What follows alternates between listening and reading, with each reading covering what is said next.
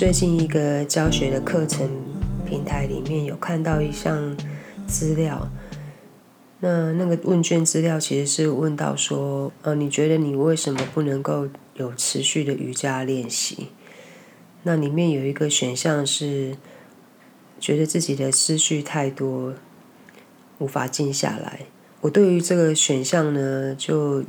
有一点点的 highlight，就是我有一点印象深刻。同时那个时候心里面也当然有一个问号。嗯，我想到之前也是会跟朋友聊到说，为什么嗯他们没有办法持续在静坐上的练习？那一些朋友通常都会是回答：哦，我没有办法啦，我的思绪很多，我静不下来。应该大家也都会发现，说大部分关于所谓静坐练习或是正念任何静坐技巧的方法，他们在推广的时候都会去加上平静，或是慈爱，或是成为一个更好版本的自己，呃，或者是至少就是会帮你提升专注力。呃，减轻你的生活压力、焦虑等等的这些这些标题哦，我看到上次这样子的标题的时候，我除了心里面打上一个问号以外，嗯，我老实说，我会觉得有一点点的莫名。其实，在我自己的练习过程里面，我当然也有，也是因为。需要一些那样子的宁静跟平静，然后才会接触到这些静坐的方法。那我也是用很传统、很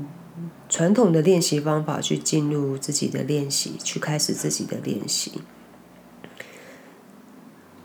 那一开始我是因为觉得啊，我的脑袋里面的确有好多的声音哦。那那些声音其实就是所谓的想法跟念头。我其实当时不知道为什么可以这么的嘈杂，然后于是我把那个嘈杂归咎于是外境的嘈杂，所以我就躲到，我就会觉得我应该要躲到任何的瑜伽的修道场里面，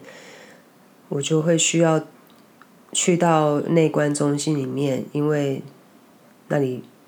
不会有人讲话，我们都在进行静语的练习。我就想象我应该会在那里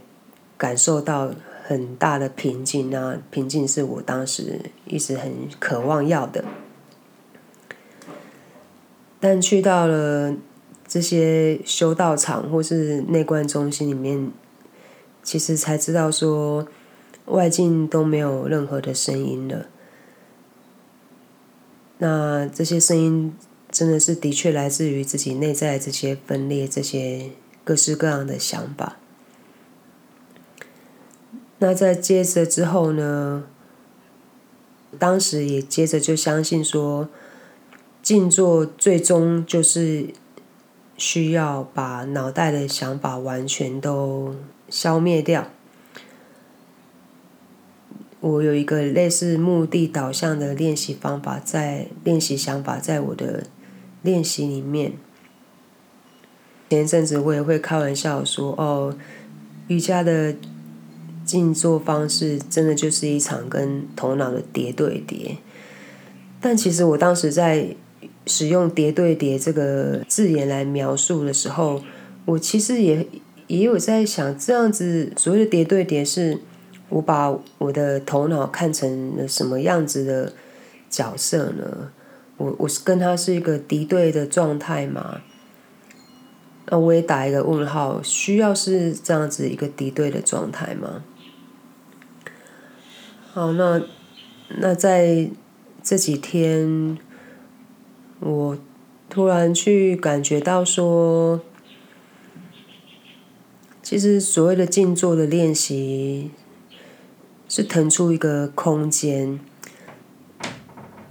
那之所以大家会会需要你，呃，很静止、很规矩的坐在那里，甚至于脊椎要一个延伸挺直的状态，是的确，它在我们的身体系统里面，脊椎挺直，你坐直是一个能够帮助我们达到一个 stillness 一个静止最好的一个生理状态。那我们的确也需要一个这样子外在的 stillness 去帮助我们看见到底内在升起了什么些感受以及想法。好，于是我说。静坐是为自己腾出一个空间，这个所谓的 space 其实是包含了时间以及所谓的场地一个场域，甚至于这个 space 是为你的思绪以及感受腾出一个空间，然后让他们就就这样子浮现。所以这阵子，我的我对于头脑的想法是，我似乎不应该用一个所谓叠对叠的这个事情来看我的脑袋，而静坐应该就是 be gentle with your mind。像前一阵子我们在讨论，就是这二十一天的活动，呃，可以穿插一些什么样子的，呃，小任务、小游戏。里面其中一个老师他就提供了很多的手机的 app，然后是。是来帮助大家如何回到生活的正正念之中，然后减少用手机。那于是你就看到这是一种悖论，一个 paradox，就是我们在用三 C 商品教我们如何少用三 C 商品。其实你也可以想，静坐其实也是我们是透过我们的 mind 来帮助我们 no mind。如果你还持续的认为静坐是最终是要 no mind 的话，那其实你还真的需要用 mind 来让它 no mind。好，回到一开始我想要提问的就是，静坐真的就是需要回到 no mind 吗？它真的有有所谓的一个目标吗？或许会有很多的知识控或是修行狂人，他们会引经据典跟我说。哪个圣贤，哪个智者，的确就是这样讲。静坐就是要 no mind，或是你练习呼吸法就是要 no mind。但我在这边也单纯的就是分享我的我目前的一个心得，这样子。目前我觉得 meditation 是要练习如何温和的对待我们的头脑，对待我们的想法。以及温和的对待我们的感受，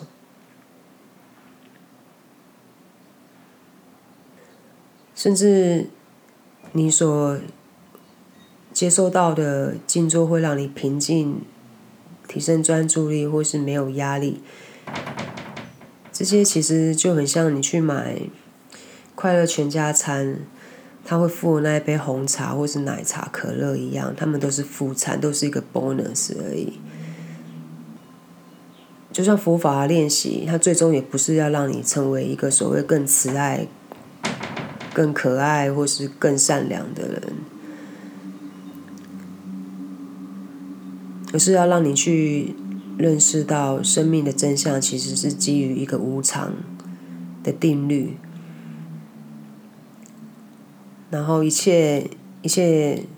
都是一种 suffering，一即使是你所认为是快乐的，它都是一种 suffering 的因而已，只是它还没有变成一种 suffering。嗯，好，所以目前就是有这么一些我我看起来很像是本末倒置的一些观念，在所谓 meditation 的静坐里面。那过程里面，我也被那样子的观念影响。我也曾经是一个非常抵制我自己 mind 以及头脑念头感受的人。我甚至害怕我的那些头脑以及感受。昨天我跟朋友去看了《灵魂急转弯》这一部影片，他他提到一个本末倒置的概念在里面，就是其实生命最终就是你要去经验这些感受。然后这些可爱与不可爱、舒服与不舒服，每每一个瞬间，你会不会找到你所谓的人生志向？那不一定。那重点是那个 sparkle moment，sparkle moment 那个火花不在于你有没有人生志向，那 meditation 也是就是最终不在于 no mind，它在于过程里面，你为自己清出的那个空间，经验这些念头，去经验这些感受，最终去 detach，去认知到。其实，在这些念头以及感受的背后，有更大一个单纯、纯粹的意识的存在，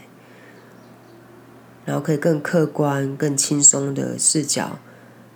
去经验这个生命，就不会那么 take it serious。然后你面对你的静坐练习，也不会那么 take it serious，不会觉得总是要正襟危坐，你才在你能你才能在一个静坐的状态里面。那这就是我今天所分享的关于静坐，我想要说的是，在听的过程里面，你可能有同意，有不同意，可能跟你的学习跟你的练习不是那么的雷同。那这些同意与不同意，喜欢与不喜欢，甚至于批判，你就留着，也允许他们出现吧。那主要是听的时候也意识到是谁在听。或许过几年我自己听自己这些心得的整理的时候，我搞不好也会觉得自己很剥削，也说不定。OK，那谢谢你的时间以及专注力。那也希望大家都能够找到自己静心的方法。它很有可能只是跟你的呃动物家人一起散步，很有可能只是你听着它呼噜的声音，